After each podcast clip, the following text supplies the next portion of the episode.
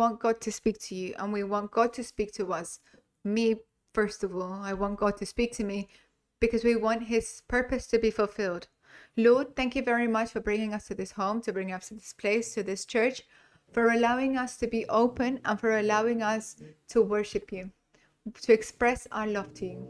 Thank you. Thank you for each person who came, whether they're invited for the first time, whether they're invited by a friend, each person that is from this place. We want to give you thanks. Bless them, Lord, showing us your favor with your presence, helping us to understand and to, to grow. We want to know you. We're very intrigued by what you do, by who you are. You are the most important being of all the universe. And today, in a very simple way, we want to hear you. Teach us we want to hear you. In the name of Jesus. Amen. And you can sit. And thank you for being here today. And together, I want to go to John 15, verse 16. John 15, verse 16. And we're in the middle of a series of preachings which are called How to Grow in Difficult Times. And repeat with me How to Grow, louder, How to Grow in Times of Difficulty. And we've had several series, and you can continue if maybe if you want to go back, you can find the rest of the series in our YouTube page or on our um, webpage. But we've been talking about how to grow what's needed to grow, the changes that we need to do, the steps. And now we're in a point where we're looking at the points and the purposes to grow. And last week we were talking that sometimes growing is easy. But the key isn't just in growing, the key is in maintaining that growth. That's difficulty. Anyone can start a marriage, but not everyone can maintain it. Anyone can start a business, but not anyone, not everyone can maintain it. There are more businesses that have closed than are open that began. Anyone can start a Christian life, but not everyone can finish in the end with it. So it's not just growing, and growing is making steps forward, but we also said that growth is also to fix something, it's also a new battle, a new fight, a new new learnings. But we also said that God wants us to grow. And if we're walking with God, God is interested for us to grow. But not only is he interested in it, but for God, growing is a commandment. And repeat with me commandment. A, ma- a commandment means that he expects us to grow, which means that someone who is with God always has to grow. Something has to be happening. By one thing, not because he's an authoritarian, but because growing is life and God is life. God is always growing, which then means that the believer has three aspects you're growing, or you hold back, or you're going back. And only in the first state of being, of growing, does that believer is the believer in that perfect will. And what does the perfect will mean? It means that it's where God wants you to be. Where the believer is growing, is where God wants them to be. So growing then means that going into a new new stage is learning something new. It's learning what God does. So growing isn't just a uh, a line that goes up the way you see it in, in graphs and and economical graphs that you see that go from the bottom as a towards upwards. But growth is more like this. Back and forth, down, up, to grow, you need to stop, you need to go back a bit. To grow, you need to make mistakes. To grow, many different things happen, and there is a learning. So, we said last week that God expects us to grow, and that's what He's saying. And you say, Well, what does God want me to do? Well, He wants you to grow. And growth also means to give fruit. So, if we go to John 15, verse 16, in the New Living Bible, He says, The world you didn't choose me, And this is something very interesting, and it's very great that this is written down because sometimes you think that when you're with God, you have to do everything. And I like being able to tell the leaders and to the people who are in our team that God has already done the difficult part. God has done the really tough part. We have to do just the easy bit, which is what? Which is to follow Him. God, Jesus has now died on the cross. He's done the, the difficult bit. He's opened up the path. Now, what we need to do is for you to know that you didn't choose God, but God chose you and I. And He says, I chose you and I have sent you to, to go and give fruit. So you, fruit equals the same as growth. And the key here is that it be a, gr- a fruit that remains. So it's a lasting fruit. And it, for it to last, it means a purpose, an eternal purpose, which means that you can give fruit in Christian life, you can grow, but also that means that the growth isn't just forever, but it could be momentary. But God wants that growth to be forever. He wants that what you do, that your marriage lasts. He wants your financial life to be solid. He wants your physical life to be good. He wants everything that you do, your life with your children, with your family members, everything that you do will be forever, will be eternal, which then means that we need eternal purposes. Now, if you note the final bit of the of the verse, it says that the Father will give you whatever you ask using my name. And what does this mean? It means that when you start living in the eternal purposes, we have all the favor from God. And you ask yourself, how do you have the favor from God? The favor from God is obtained through living with pur- with eternal purposes. So we're teaching exactly that. And that's the king. And I like this verse in Luke 16, verse 9, according to one of the lessons from God to our lives. And I want you to observe it very in detail. And if we go to Luke 16, 9, and this is what the Lord Himself said Here's the lesson. And I like the way in which it begins. Here's the lesson.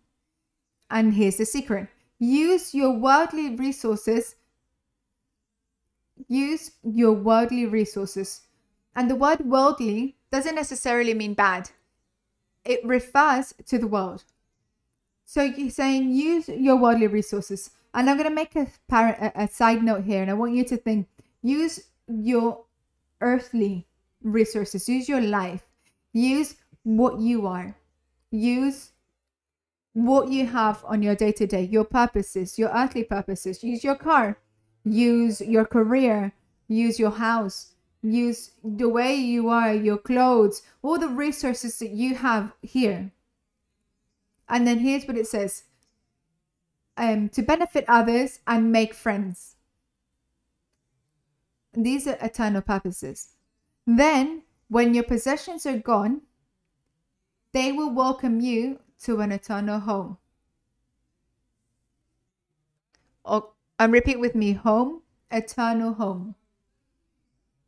When you use the earthly things correctly or in the way, or you combine them and you allow for your eternal purposes to be combined with your earth resources, they're going to last and they're going to have an impact in the life that's to come. Many people last week that we were talking about the purposes and how to maintain growth. We talk, we spoke about um, worship many said, How do I apply this to my life? And I want to give you an example so you understand what I mean by eternal purposes. An eternal purpose, like worship, is something that if you maintain it, everything will be in the correct order. So I said, How do I apply this to my personal life? So I illustrated it in this way. Think about you think that you're going to buy a house in 40 years and just just think it now. You're going to buy a house in the next 40 years and you want a house with three bedrooms. And you say, I want a house in a specific place. That's the purpose. And think about that as if that was the purpose of your whole life. That's what you were born for. So, what do you do first? First, you find a job, you study to have this home with the three bedrooms. Then, what you do is you work hard to have the house with the three bedrooms. Then you save for this house with the three bedrooms. Then you continue thinking and you wake up in the morning and you think, I want to have a house with the three bedrooms. And everything you do in your life is has and is related to a house with three bedrooms. You go through a shop one day and you think, well, these are the classes that I want for my house with my three bedrooms. You ask, you find, you speak to your friends about this house, about your three bedrooms. You find a partner with a, for a house with your three bedrooms. You have two children, so you can put them in the rooms that you allocated for them, the spares two rooms. So everything you do is in accordance to this purpose of your house with your three bedrooms. And that's what we do. That's living in a purpose. So everything that you do will be for that. So I want to make again another side note. That's an earthly purpose. It's that's gonna the house will end. But now think about the eternal purposes and think about the purpose of worship. When you have a purpose of worshiping God, you wake up to to work and you think I want to I want to love God today. The first thing you do is you love God. You want to express your love to God. You come to church to express love to him. When you work, you want a job that helps you worship God. You have a, a car and you think I need a car so I can go to church and pray God. You want to find a husband, but you think I has to be a husband that worships God. I want to live a life that worships God. I want to change house, but I want to go somewhere where I can worship God. I want to live to worship God, I want to live and eat and have a healthy body to praise God. I want to have a family to praise God. Everything that you do, the secret of living life and living the eternal purposes, it's everything to make a, an earthly purpose is for you to combine it so that you can fulfill your eternal purposes to praise God. So some may ask, well, how do I put this in action in my life? Well, if you work in the NHS, do it to live for God. You're going to think, well, how can I, in this job, people are working in your family, you do such a good job because in your mind, you want to love God. And you buy some trainers and you think, I want these trainers to praise God. Well, what does clothes have to do with praising God? Well, I don't know. In whatever moment, I may give it to someone else to receive a, an answer, or I buy them in such a way that doesn't hurt the heart of my sibling, or simply I use them because these are the shoes that I want on the weekend to praise God. So everything that you do in life, if you fulfill it, will be to praise God, will have an eternal impact. That's why in the word it says that the Lord says, This is the lesson. Here's the lesson. You use your worldly resource, resources, your worldly, your earthly resources, so that when time goes by and everything ends, you have an eternal answer. Your money, your mind, your investment, the relationships you have, everything. So you ask yourself, well, why is it so successful what God did and what Jesus did? Because everything he did, he did it with eternal purposes. And I ask you, how are you living your life? Did you wake up to work? And you're doing it to praise God or to live your personal life. You think, I want to be a millionaire. Well, that million will end. You get a car because you want to have the best car of all. Well, why did you buy it for? For you? That will pass.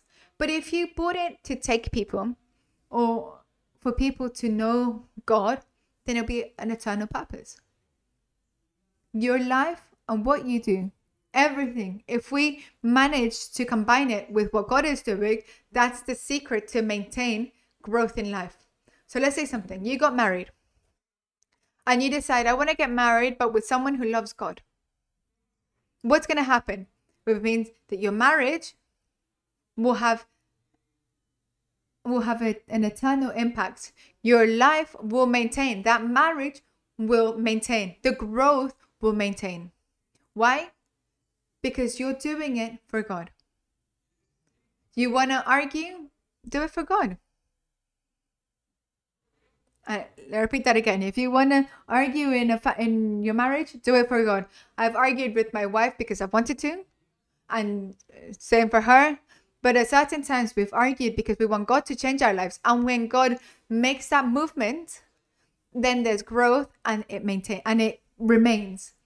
And you decide everything in life, we do it either for a, a, an earthly purpose or for an eternal purpose. And that's the key, the clue for growth. That's why God is saying to us to, to do it. So if we go to Colossians 3:23. And again, Colossians 3, verse 23. It says, Work willingly at whatever you do. And we know that he's talking about work and about physical work, but I want again put another side note. Whatever you do, do it with eternal purposes. As though you were working for the Lord rather than for people.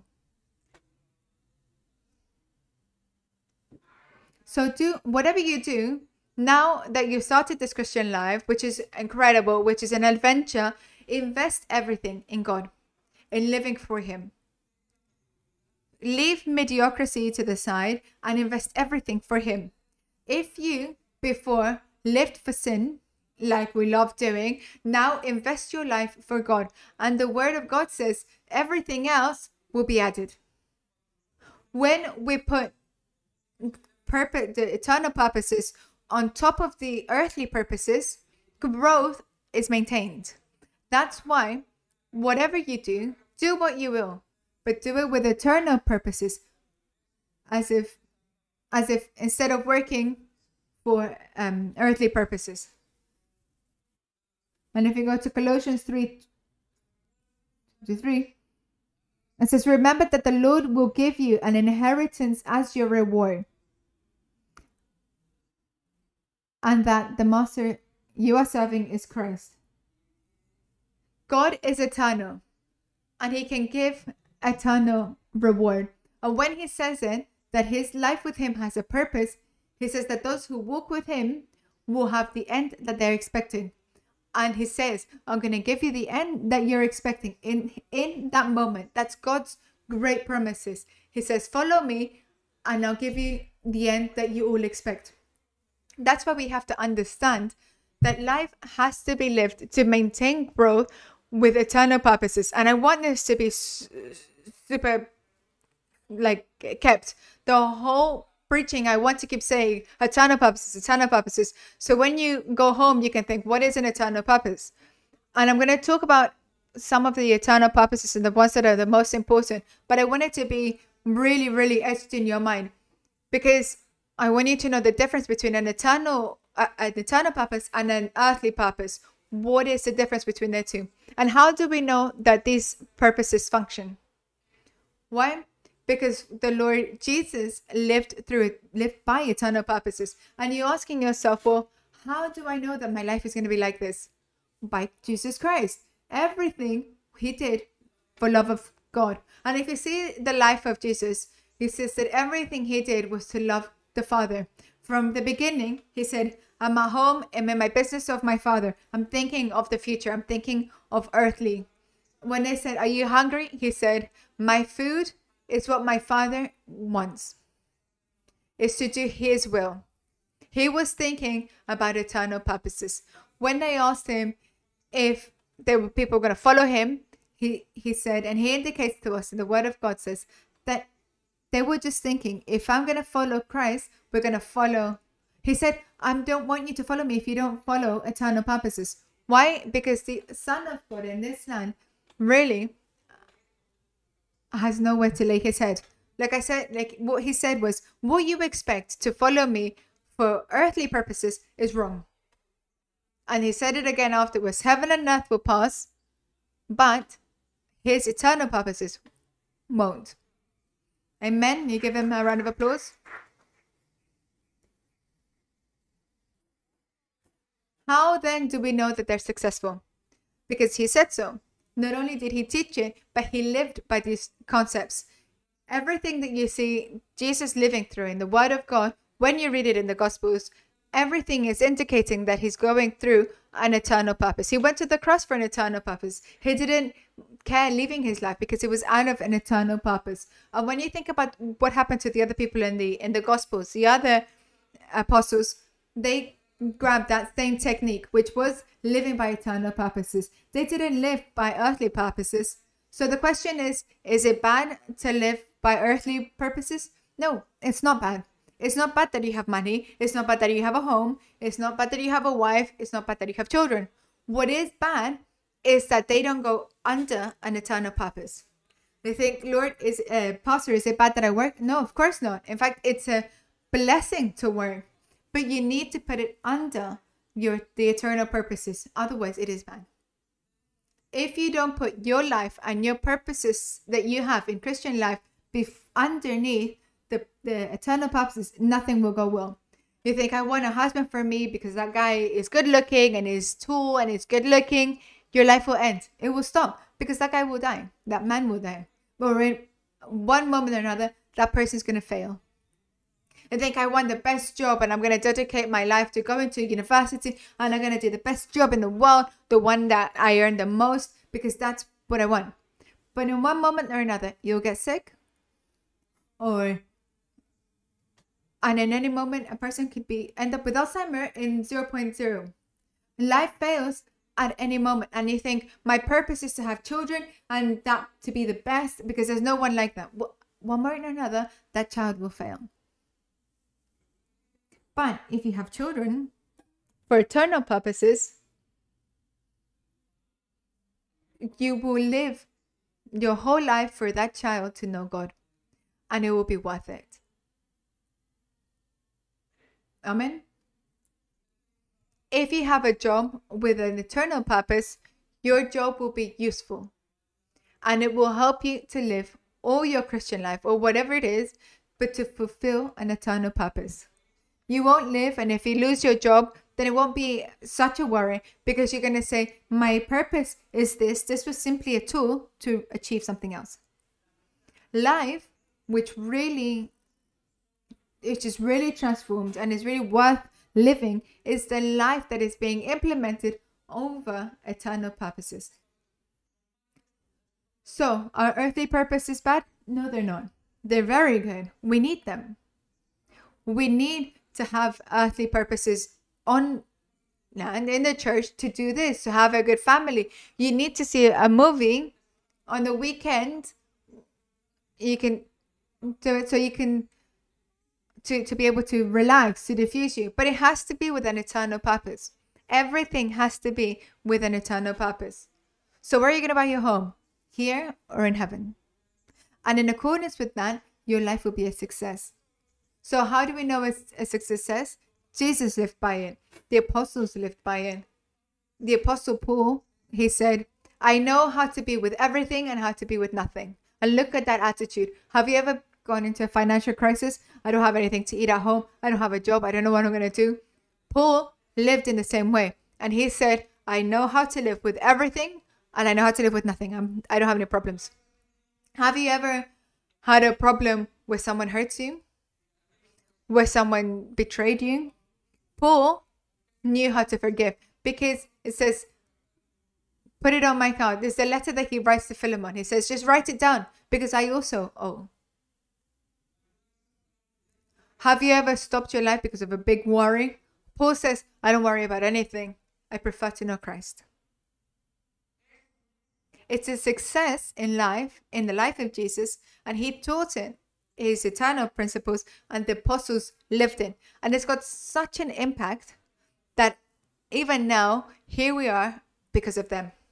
And you ask yourself, the eternal purposes are so strong, the Bible says, that they were written even before the creation of the world.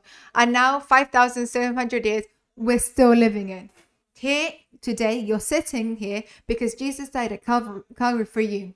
We can be here with those of us who are married, who are marriages that are fixed. It's because He did it and He lived through those for those purposes. Only think about this 2,000 years have gone from when Jesus died on the cross.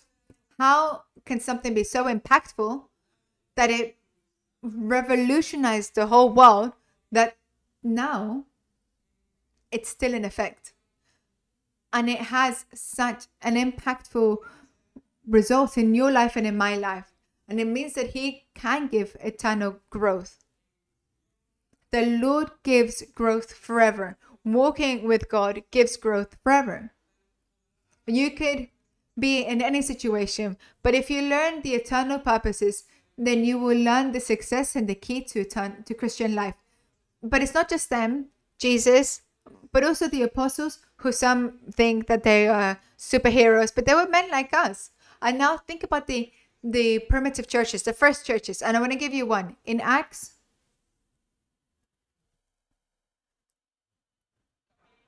Chapter 2, verse 47.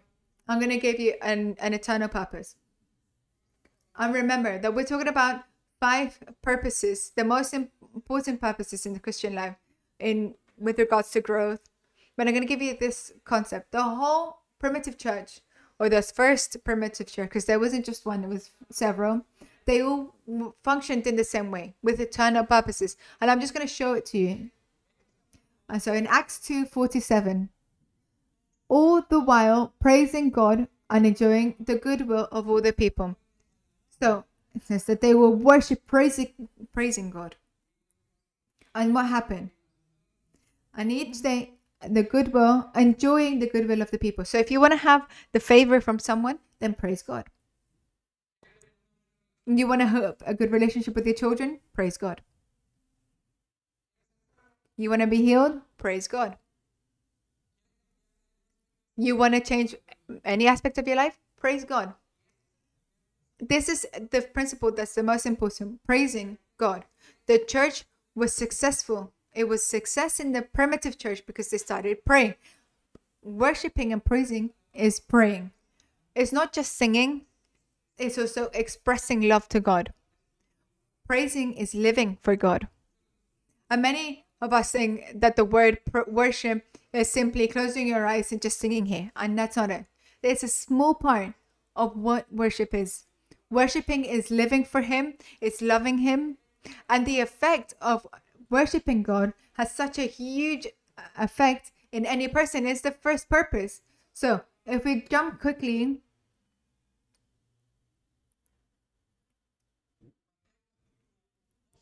to Matthew, Mark 12 28, when one of the teachers of the law was standing there listening to, to Jesus to debate about things, he asked him a question, which is one of the questions that's quite difficult to answer. What can be eternal? And I want you to think Jesus is preaching in that moment, and they say to him, What can happen to have eternity? And have you um, uh, you've heard of renewable energy and non-renewable energy. What is eternal? What is worth living for? And you ask, and you might ask yourself, and the mother said, My children, or the other person says, My husband will study for knowledge for the nation. And I ask you, what is worth living? And say, what, eh, why live forever? What's it for? For a man? For a woman? For children? To live for money? That same question was put towards Jesus in another point of view. For what? What is the point of living? What's the purpose of my life? Why do I do it? Why do I wake up every morning throughout the next 80 years and really wake up with such strength that really I maintain lit? And you know, you and I have to change so many things daily we change channel the same way we change purposes. And you think, oh, I can't be bothered. It's not worth it. Mm, next. You take a job and you think, I can't be bothered to live for this work. You get married and three days later you're thinking, I can't be bothered with this man. You have children and you think, oh, these kids, I'm going to send them away. You go away on holiday and you think, oh, I'm really tired. Everything is an earthly purpose.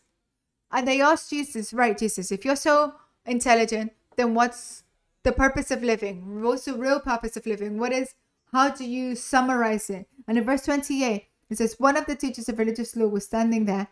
He realized that Jesus had answered well, so asked, Of all the commandment, which is the most important? And in verse 30 it said, And you must love your God, the Lord your God, with all your heart. The most important questions, the most existential questions is what do we live for? Where and in in what can I invest everything that I have? Where can I invest my life? Where can I invest the way they say in football? Where do I leave my my t-shirt? Where do I invest everything? My life, my soul, my being. And notice that the answer from God is love your God with all your heart, all your soul, all your mind, all your strength, with everything. And it's incredible the question that he gets given and the response that he says is love the eternal purpose is love God. Live to love God in everything that you do, and you'll have a satisfactory life. You want, it's not to say you're not going to have any problems, but it says you live with the Lord with everything that you have, with all your heart, with all your soul, with all your strength. When you look at the Jews praying in Israel, when we go every year, with and we used to say, well, why do they pray like that? Why do they move like that? And the answer is because they're trying to verbalize, to contextualize really how what it is to love God with all your heart. But to love God with all your heart is to say, I'm getting married to love God. I have children to love God. I li- get up today to love God. I get dressed to love God. I think to love God. I, I, before I even had breakfast, I want to love God. I desire to love God. The principal purpose of Christian life and of all life is to love God. And I want to give you one note. You were made to love God. You were designed to love God. And how do I know that you're designed to love God, to worship? Because you and I are creatures who worship, are beings who worship. And when, we don't love God or when we worship God, we're worshiping something else. We worship sex, we worship money, we worship games, we worship vices, we worship everything. And I want to say something. If you don't worship God, you're worshiping something else. You can't say, No, I don't worship anything. You are worshiping something. It's just that it's not God.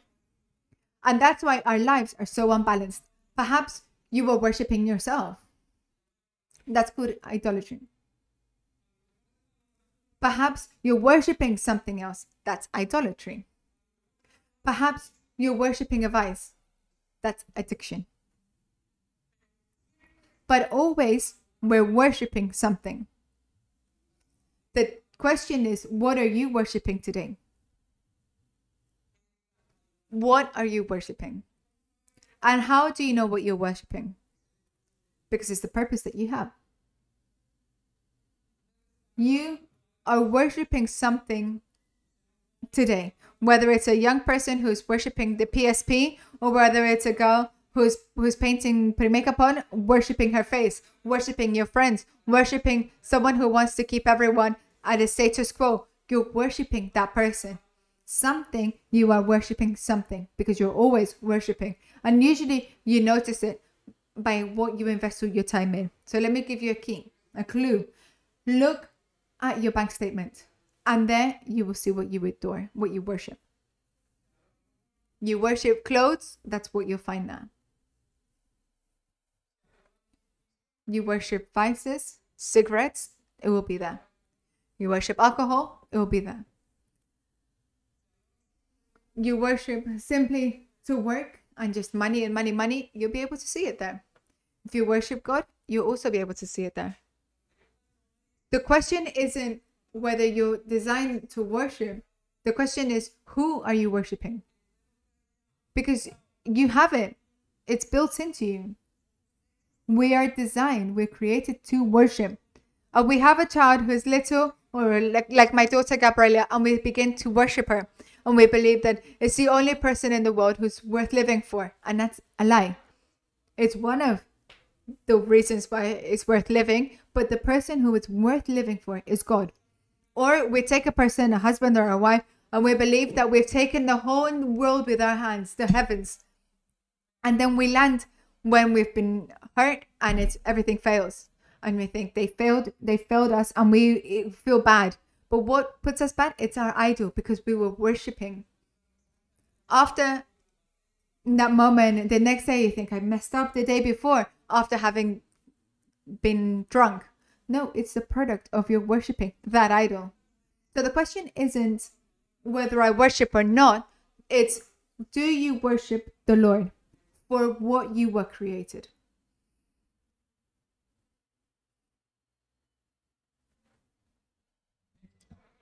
Acts 2:47 it said each day the lord added to their fellowship those who were being saved. And it was done because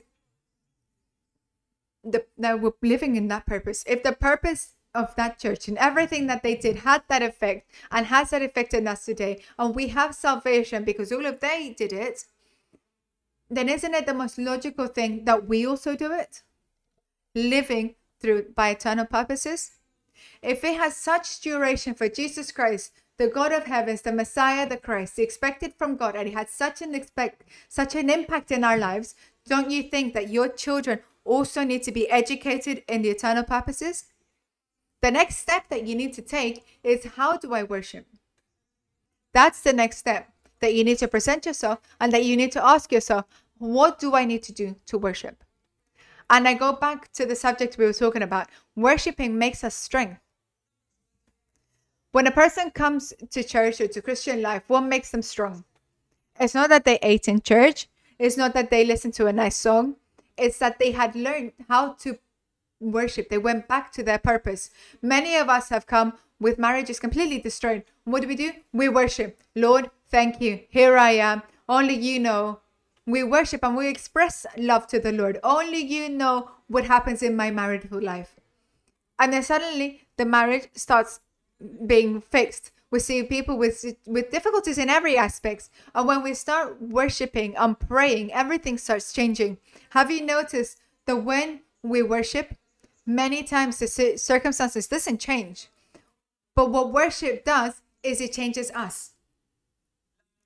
Prayer makes us change. Pastor, I feel sick. What do I do? What do you do? Praying, worship. Pastor, I don't know what's happening with my finances. Well, ask um, ask the Lord. Worship. Everything is worship. Everything is worship. And there are people that even ask, Lord, and on what bus do I go to? They're worshiping. What bus shall I take to go home? Which one takes me sooner?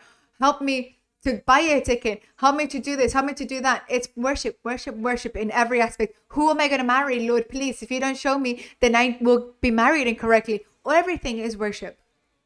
Put everything, all your earthly purposes underneath the greatest purpose that there is, which is you will love your God with all your strength, with all your soul, with all your mind, and everything else will be added.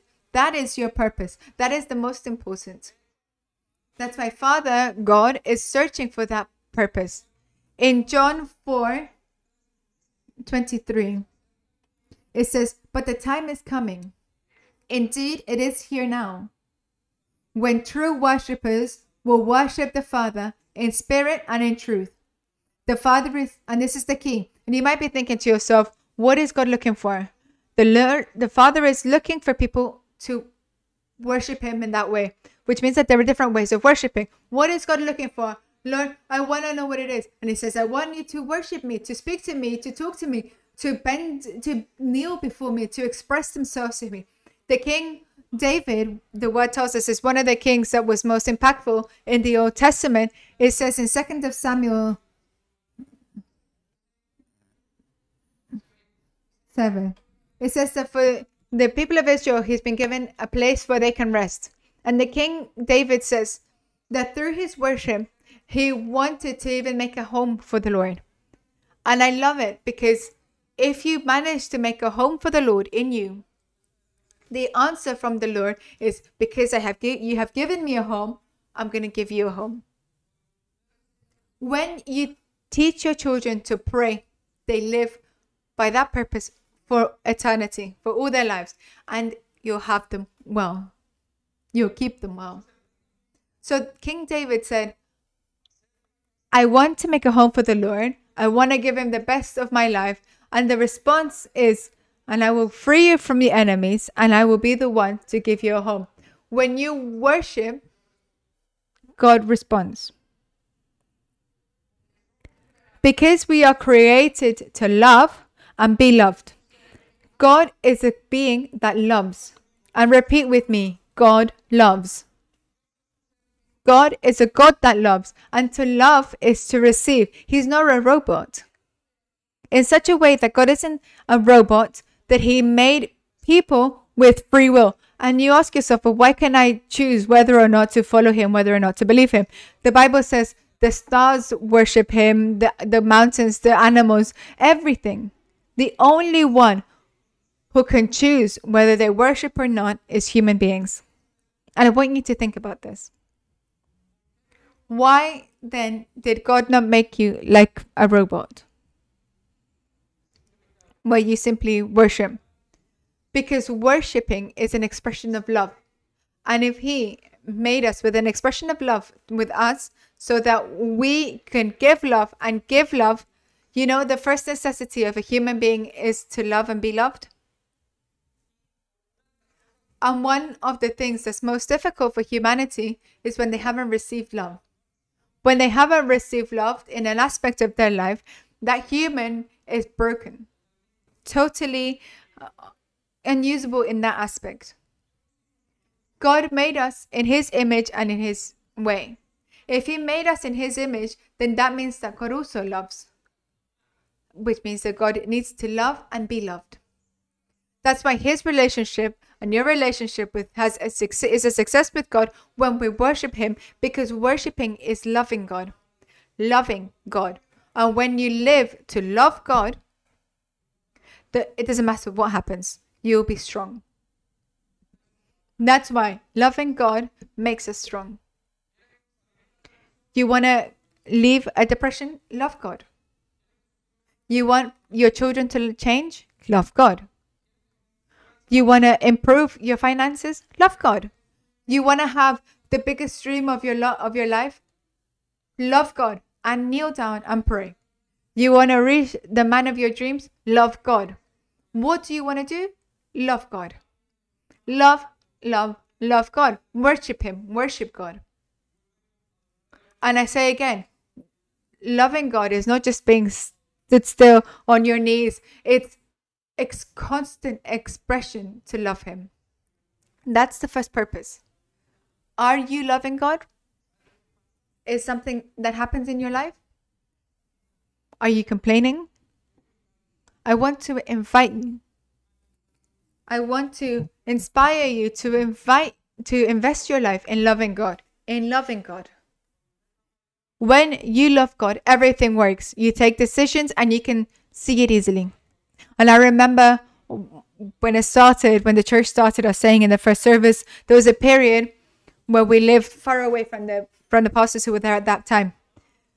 And we knew we loved God with all our mind, with all our soul. We were super, super grateful. To the point where we took, made the decision and we took in that moving of house, we asked the Lord, Lord, put us close to the pastors so we can help them. It was a desire to love God. There are people who say, I'm close to church. I want to move close to church to be able to love God. I'm not saying you need to move house, but I'm just showing how you can love God.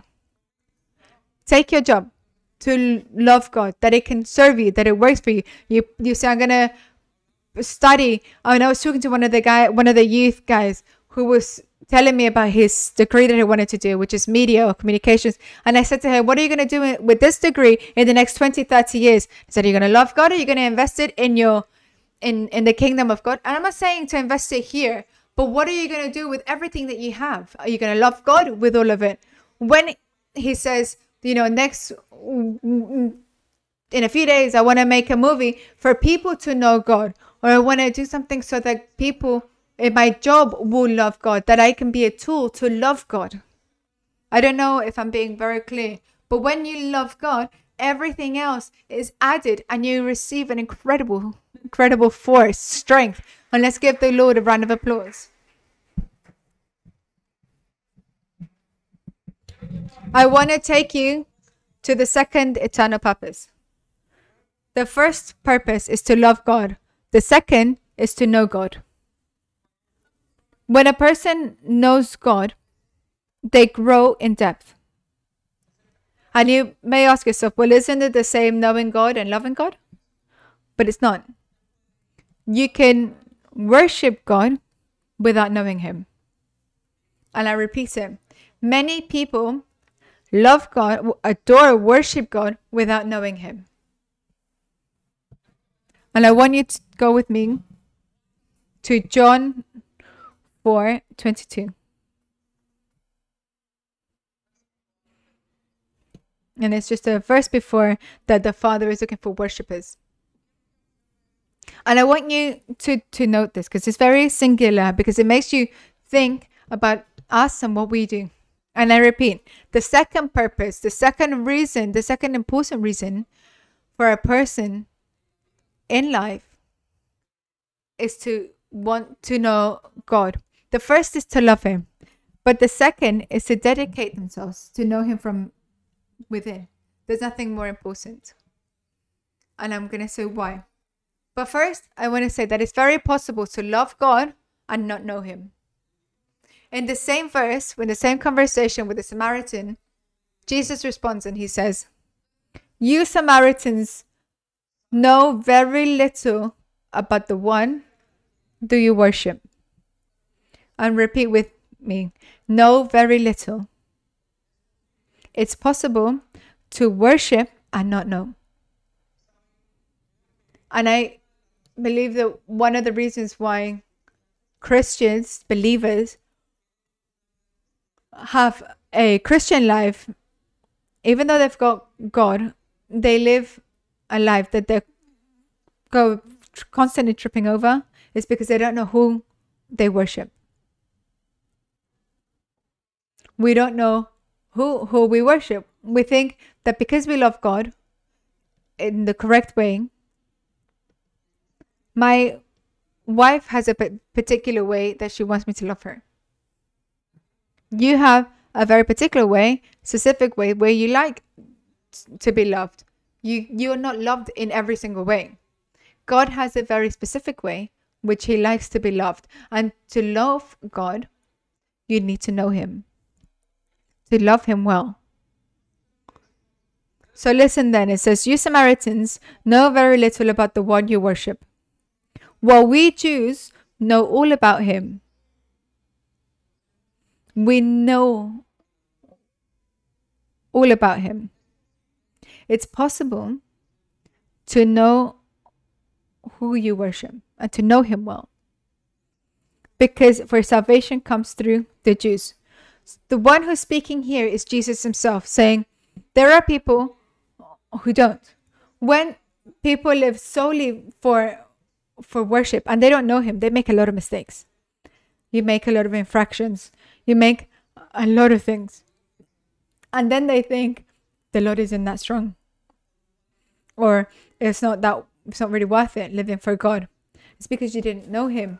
They worshipped him, but they didn't know him. And we come from a culture, from a religion, a traditional religion, where we don't know who we worship. You and I come from that culture where we weren't taught. They were simply taught, go, love God, repeat and sing. Repeat this prayer and done. You know, one of the reasons why we say to people in church, and we said it in the other week in the in the growth map, that the first thing that people do when they come to church is they learn how to worship. Learn to express love. But the second task that we ask them to do, which is just as equally as important, is know God deeply when you know God, your life changes. When you know God in the intimacy, in the intimate, everything else falls into place. When you know God, all pain is ended. When you know God, everything that could happen will go into the correct place because you live to know God. Your purpose and my purpose, the eternal purpose, is more important other than uh, over praying or worshiping is to invest my life in knowing Him. You think, well, what can I do? Well, Lord, I want to know more of you, which means that when you know Jesus, when you know God, you're satisfied. Knowing Jesus Christ has some addictives that leaves you with a desire of continuing to know Him more. To the point where everything else doesn't matter. Your pride, your idolatry, everything falls because you're desiring to know Him. Which is why it says, you worship whom you don't know. And I ask you a question Are you worshiping whom you don't know? Or do you know him intimately? In John 14 9, it says, Jesus replied, Have I been with you all this time, Philip? And yet you still don't know who I am? How long have you been in the church and you still don't know me? Have I been with you? Have you been coming here all this time, raising your hands, and you still don't know God? If you don't have this eternal purpose, you're losing a great, missing out on a great blessing. Knowing God is incredible, and knowing Him fulfills everything, makes everything plentiful. You feel full. When you know God, everything falls into place, everything makes sense. When you know God, you grow in depth. So remember, when you pray, when you worship, you grow in strength. When you love and know God, you deepen in Him. And you think, whoa, who have I fallen in love with? It's incredible, this man with whom I'm in love Jesus is so wonderful, so marvelous, and your life starts becoming growing depth, and you start growing in depth. I made a comparison which you make in churches. Latin churches are very big. They're like big seas, oceans, but with very, very little depth. Whereas the European churches are small, but, it, but very deep. And the idea is to have is to be very big with very very deep foundations. And you know the the depth of the foundations in a building, for example, will show how high the building can be, how tall the building can be. The depth of the foundations for a building show what you're going to make. It's not just you you can't just love God. You need to also know him. And if we go to Philippians 3 4, and we listen to Paul, and listen to what Paul says, because you might think that there's an effect that happens when you know God, that everything falls into the place that it needs to be for it to work, for it to function. You know why your life sometimes doesn't function? Because of you. You know why my life doesn't function? Because of me. Some of you might be thinking, to Pastor, I'm going to go to China. And your problem will be in China because you took yourself with you. You put yourself in the suitcase. Today, you leave and you go to Australia, and there you'll find yourself with you. You left your husband, your wife, your children, but you are your own problem. We are our own problem. But when we know God, something happens. We become like Him. We look like Him. And I want you to say that the maturity in Christian life is that you end up looking like Him, that you think the way Jesus thinks, that you feel the way Jesus feels, that you act the way Jesus acts. And we've said it before do with others what you want them to do with you. That comes after you start becoming like Christ. The goal for God, for you and I, is that at the end of times, we end up looking so much like Christ that there'll be no one else that doesn't look like Christ. But you know what happens when you know Him? That's why, listen to what it says in Philippians 3, verse 4.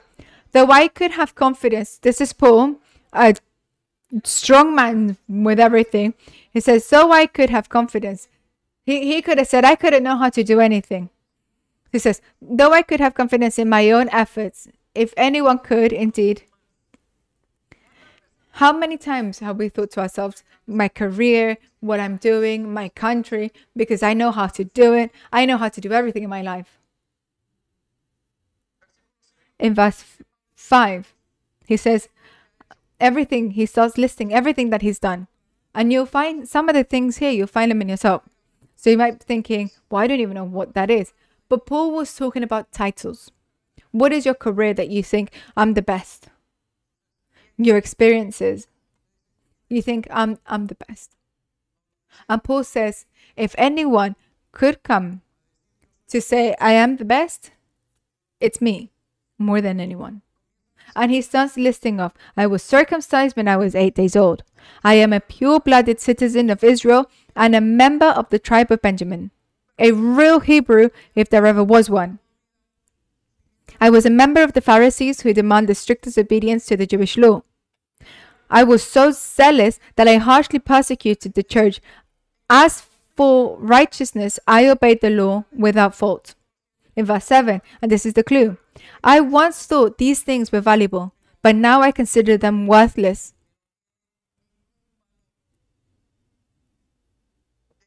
Because of what Christ has done. And it's incredible when a person who when a person meets Christ, all their egoism, all their egolatry goes. Their problems end. It doesn't matter me, it matters him. But that doesn't happen at the singing, that happens when you know him. And listen to what it says in the, in verse 8. Yes, and he repeats it. Everything else is worthless. It doesn't matter if it worked or not. It doesn't matter if there's a crisis or not. It doesn't matter if there's a virus or not. It doesn't matter if he did it well or not. It doesn't matter if they failed or not. It doesn't matter because listen to what he says.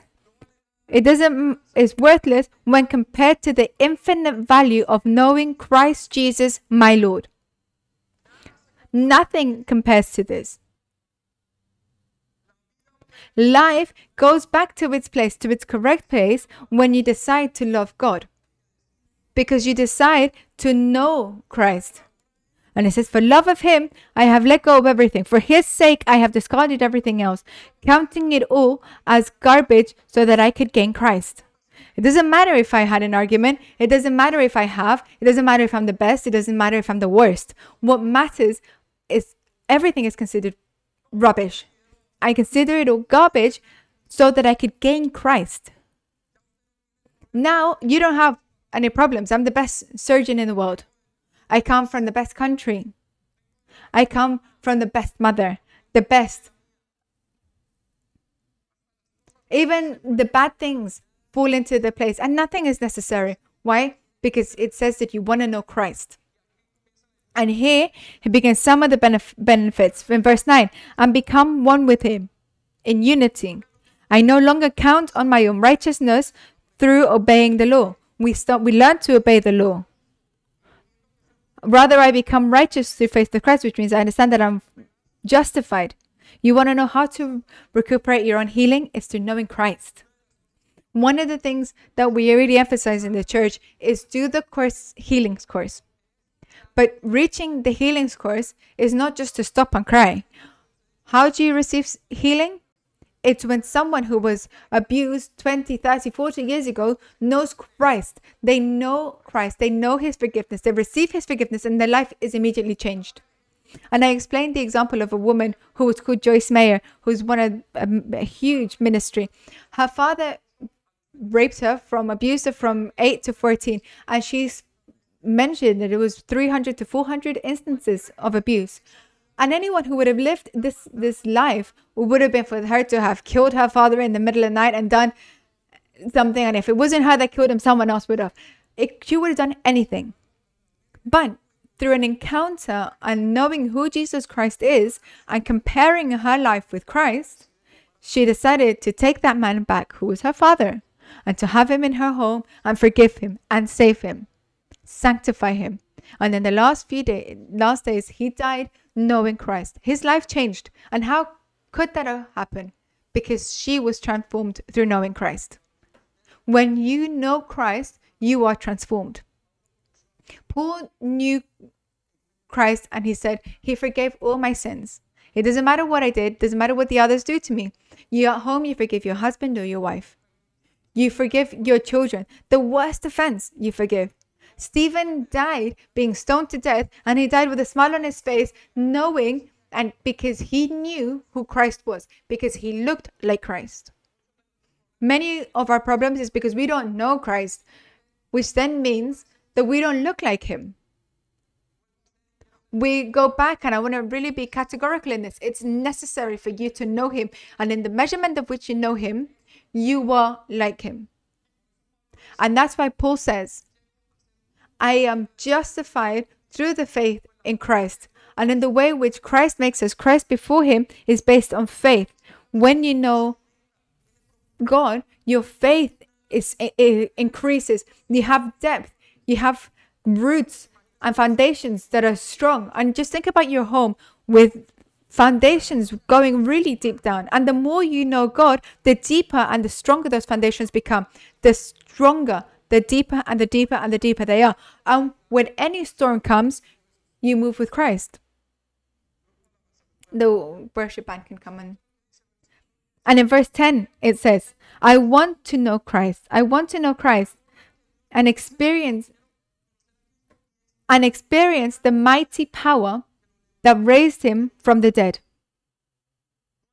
There's nothing that will make you experience the power of Christ more than knowing him. When you know Jesus, you know the power that you experience and that that change brings. That's why I want to say healing comes from when you compare your life to Jesus. What do you need to heal? Know Christ. The worst, they killed your father when you were little. Know, Jesus.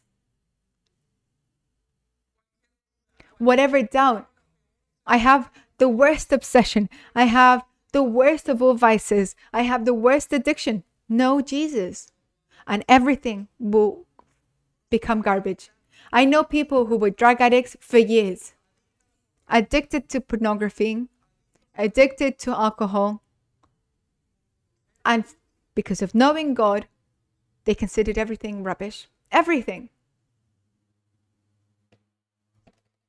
I know people who were rich, humanly speaking, because of drug trafficking, with all the pleasures of life. And for knowing Jesus, they considered it all rubbish. Do you want to be transformed? You need to know Jesus. Know Him. Know Him.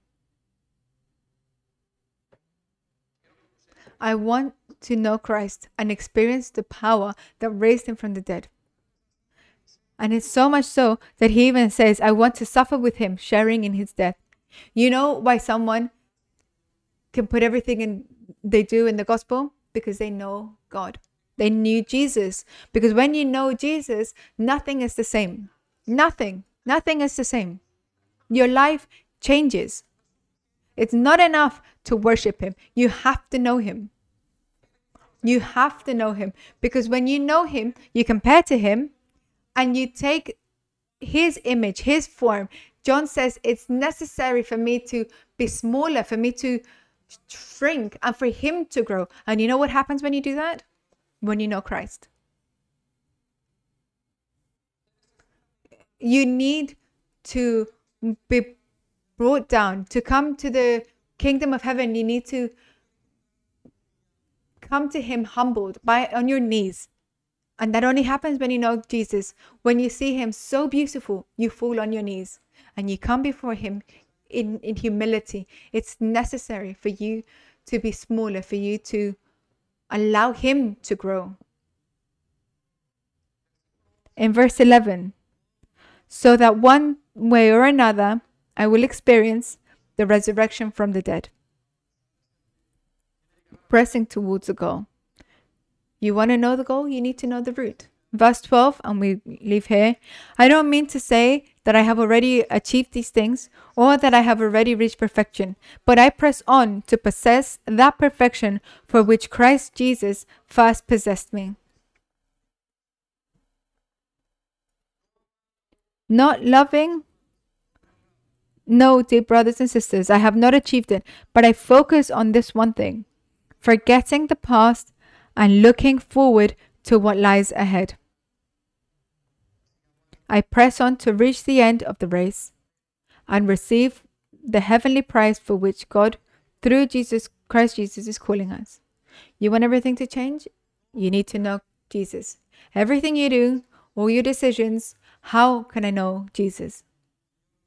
Lord, I don't know. I want to take holidays to know you. I want to do this because I need to know for, about you.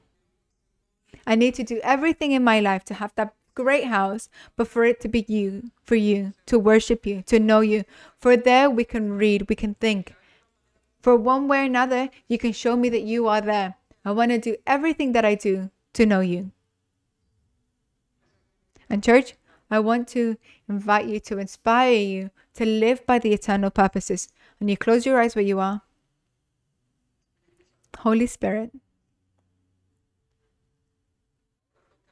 Now, touch our hearts. There's a lot of thirst in this place to know you because you're putting it. There's a desire to forget the past, to begin a new life because you are here. There's a desire to reach all the things because you are here. There's a desire in this place that only you can bring.